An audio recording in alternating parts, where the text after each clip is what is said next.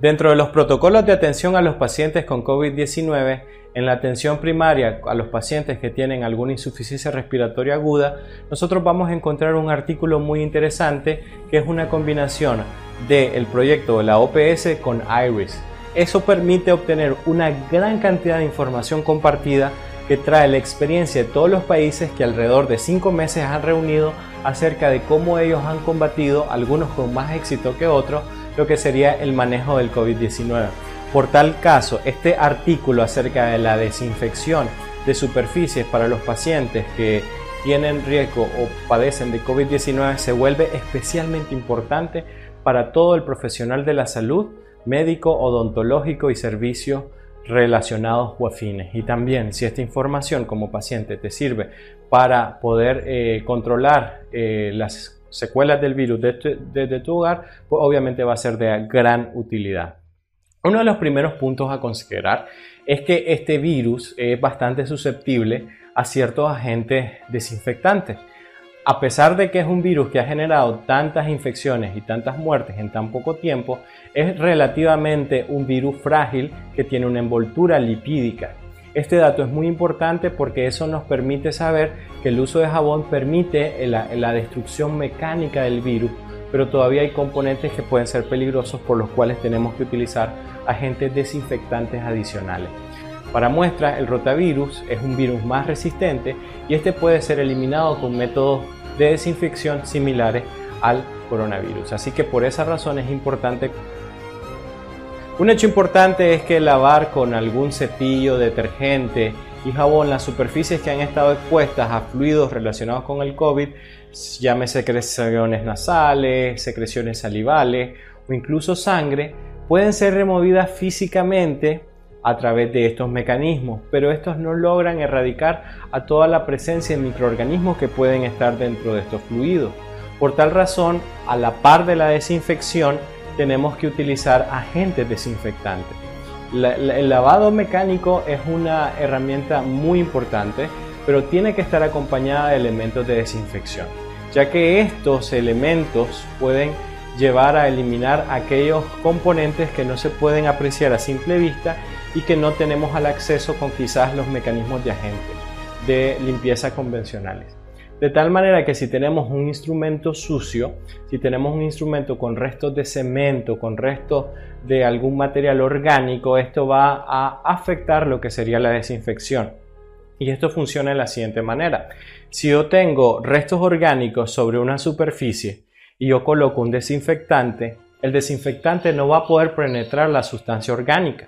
De tal manera de que yo primero debo eliminar mecánicamente los desechos físicos macroscópicos que se pueden aprovechar sobre la superficie del instrumento y luego debo colocar lo que sería la sustancia desinfectante a fin de reducir la carga de microorganismos que estos pudieran llegar a tener.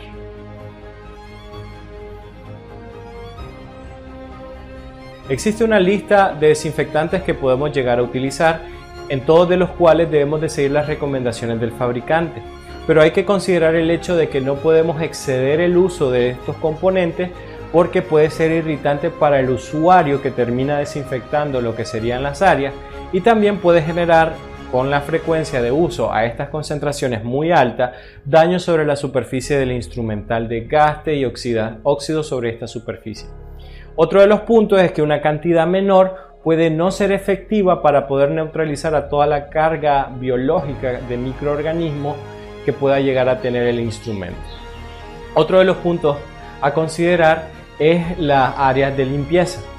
Estas deben de iniciarse por todas las superficies de contacto, por todas las áreas de superficies que en este caso serían eh, verticales y finalizar con la que sería el piso o las que son de origen horizontal o son de, de aspecto horizontal.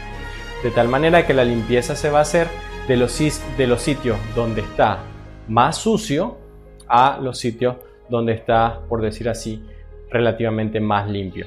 Entonces podemos ir de una, de una área de mayor suciedad a una de menor suciedad. 3. Existe una larga lista de sustancias desinfectantes, las cuales deben de utilizarse según las orientaciones del fabricante. pero una concentración mayor de la requerida puede generar daño sobre la superficie donde se está desinfectando.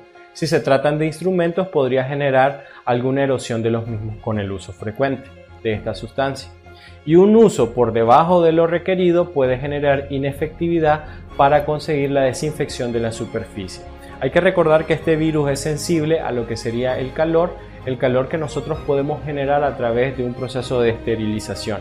Así que junto con el lavado, la desinfección, está la esterilización de lo que serían este tipo de eh, instrumental o de superficies que están expuestas a fluidos del paciente que están sospechosos de COVID-19.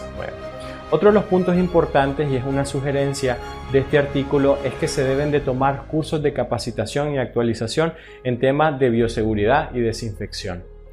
También establece que se debe limpiar primero todas las zonas de contacto frecuente y por último se debe limpiar el piso.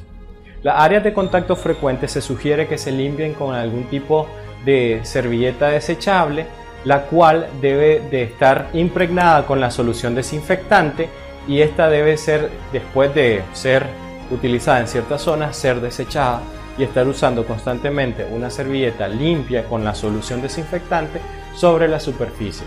Y se recomienda de que se haga una especie de frote sobre la superficie porque eso genera un barrido mecánico de la carga de microorganismos sobre dicha superficie de riesgo. En la revisión de la literatura se destaca la enorme necesidad del uso de hipoclorito de sodio para la desinfección de las diferentes superficies y establece un parámetro muy relevante en cuanto a las concentraciones según el tipo de fluido o estructura que estemos limpiando. Y establece de que si es algún fluido como saliva, o alguna secreción nasal, esta debe ser limpiada o desinfectada con una solución de hipoclorito de sodio de 0.1%.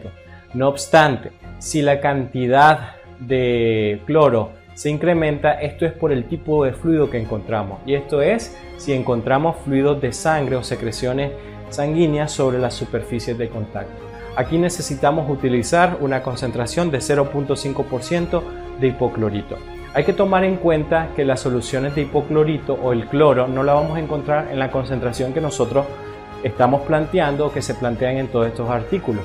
Como habíamos dicho antes, un incremento de la cantidad puede generar corrosión y una disminución de la cantidad inefectividad del uso de este producto. Por tal razón, se sugiere hacer una disolución a través de una razón de agua que esté limpia con la combinación de cloro al fin de obtener la concentración ideal.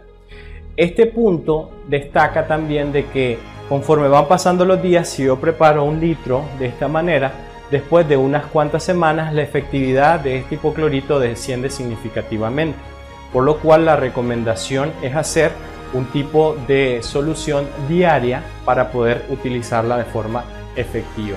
De tal manera que hacer grandes cantidades de una sola vez no es tan efectivo como hacer una pequeña cantidad de uso diario, de tal manera que utilizar una concentración fresca de la combinación es lo ideal. Tomen muy en cuenta el apartado de que debe ser almacenado el cloro en un ambiente que sea relativamente fresco, nunca debe estar expuesto al sol y debe estar oculto de la radiación lumínica. Tiene que tener internamente filtros oscuros o colocarlo dentro de una bolsa negra o con un tono que sea saturado y que sea oscuro para permitir evitar eh, lo que sería la afectación de este producto. Las tecnologías de desinfección a base del no contacto directo, como el uso de vapores o el uso de luz ultravioleta, han demostrado ser un complemento más no una solución directa a las necesidades de desinfección. Nunca se puede sustituir el lavado mecánico y el uso de desinfectantes como el hipoclorito para la limpieza de la superficie de alto riesgo. Esto según los estudios de la revisión realizada. Eh, el uso de este tipo de tecnología tiene algunas dificultades porque, por ejemplo, la vaporización desinfecta el área donde entra en contacto el vapor con la superficie, pero las áreas que no entraron en contacto directo con el vapor no suelen erradicar a la carga microbiana destacada que puede generar algún problema patológico en el futuro. Este problema se enfrentaron las autoridades italianas cuando tenían que sanitizar las diferentes superficies. El problema es de que si tenemos materia orgánica sobre un mercado, es, bastante improbable que esto pueda penetrar y conseguir ese tipo de eh, alivio o de neutralización de los agentes patógenos. Otro punto importante es que este tipo de soluciones, ya sean la de vaporización o el mismo hipoclorito, no funciona muy bien en zonas porosas, así que las superficies deben de ser lisas para tener un máximo de efectividad posible. De tal manera que las soluciones que históricamente se han utilizado para poder conseguir efectividad son básicamente tres. El etanol o alcohol al 70 o 90%. Eh, lo que sería el hipoclorito de sodio en porcentajes variados de 0.1%, 0.5%, perdón, y también tenemos lo que es el peróxido de hidrógeno en una porción que puede ser de 0.5% hasta 3% relativamente. Estas son algunas recomendaciones para poder conseguir la efectividad del uso. Otra de las recomendaciones destacadas es que el tiempo mínimo para que esto pueda generar una efectividad sobre la superficie es de un minuto. Y también es importante hacer una limpieza constante de dispositivos de uso frecuente como los celulares, tanto para el personal médico como a los pacientes que son atendidos. De esta manera, espero que esta revisión bibliográfica ayude a todos para poder tener herramientas para evitar la propagación del coronavirus y poder tener salud en el futuro. Así que recuerden que la odontología es más que dientes.